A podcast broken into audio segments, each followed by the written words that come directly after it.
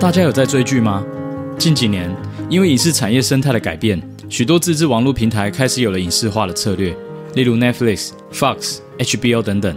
公司也推出了自己的线上影音平台。除了自制原创内容以外，许多台湾的影视公司也开始引进了中国的戏剧和综艺节目。但你可以发现，这几年大型制作的内容，台湾比较少见，取而代之的是小巧精彩的作品。有人常说，台湾影剧不乏小清新、小确幸。但在中国共产主义下的影视产业又会是怎样的情形呢？真的什么题材都可以吗？如果你也喜欢这系列影片，请先订阅我们频道。那我们故事开始。这几年日渐强大的中国影视产业开始往其他国家发展。中国浙江的金科文化是一间靠大数据分析、从事手机休闲游戏的发行以及营运的网络公司。二零一九年，他与知名的日本小说创作平台成为小说家吧来合作，并向日本甄选小说比赛。得奖的作品可以有机会在中国影视化的机会，但其中列举的规定却让大家戏称这根本是踩地雷大赛。我们来看看以下这条说明：在中国影像化时，需避免大规模的 CG 内容；上映时，请避免可能会被禁止的项目。这是什么意思啊？表明政治立场、反映现实政治状况的题材，转生到异世界的题材，像是师生恋、兄弟姐妹恋爱，还有同性爱、猎奇、过于黑暗或是暴力相关的题材。虽然没有强制禁止，看在有意参赛的人们眼中，这根本是充满限制、违反创作自由的规定。为什么会这样呢？事实上，中国政权对文化领域的限制与要求行之有年，而且越来越严重。像是中国知名的线上文学网站起点文学与晋江文学，中共都曾向他们提出所谓的政改令，对用户发布违法违规讯息，都导致了许多小说被迫下架。这样无法令人理解的禁令要求。灵异题材不能有鬼怪，奇幻题材不能出现宗教虚幻与魔法，甚至还有限蛊令。轻功题材一度遭到下架，不能播出。大家为了配合中国政府的要求，故事内容就这样一改再改，终于改得四不像。而这些对台湾人来说都是很奇怪的禁令。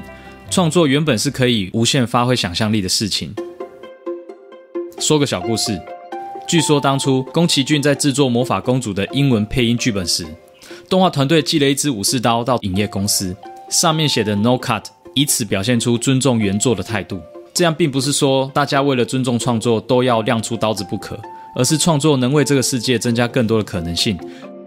我们回头看中国，其实这些禁令背后都代表了中共政权控制思想的手段。中国日益壮大的影视产业也一并的将这样的控制文化输出。像是圣经在中国遭到下架，不准贩售，连带相关的宗教活动也不能进行。澳洲更有因为一本预定出版的儿童地图，只是因为单独提到西藏就无法通过审查，中国因此而拒绝印制。类似的情况屡见不鲜。中国用庞大的市场需求来吸引各国的创作者们，大家却也在不知不觉中为了配合规定，逐步选择妥协。这样会有什么副作用呢？中国真的能够带领市场往前走吗？相较之下，台湾的创作者较不受这些限制，像是有不少针对在地的时事作为发想点，以九零年代的台湾政治生态背景为主题的国际桥牌社，或是二零一零年后台湾历经许多社会议题为背景的他们在毕业的前一天爆炸系列，这些都是从在地文化生长而出的创作，不需受限制，也不必担心有政治相关主题就无法发挥。话说回来，在这样的环境下，中国其实还是催生了很多好的作品，像是讽刺官场文化的《浪子弹飞》，讲述人性的大象席地而坐。而后者因为题材问题无法在中国上映，但却在台湾拿下金马奖最佳剧情长片。以这样一个泱泱大国，理应蕴藏着非常丰富多元的文化养分啊！但可惜的是，当一个政府不断地限制你的思考，并用金钱绑架得来不易的自由时，创作出来的作品还是你的作品吗？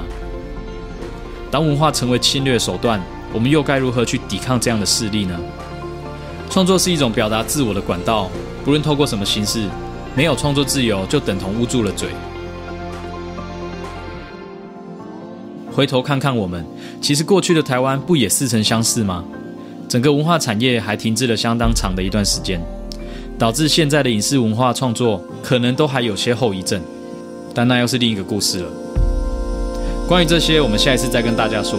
如果你喜欢我们的影片，请按赞、订阅、分享给你的朋友。台湾人须知，我们下次见。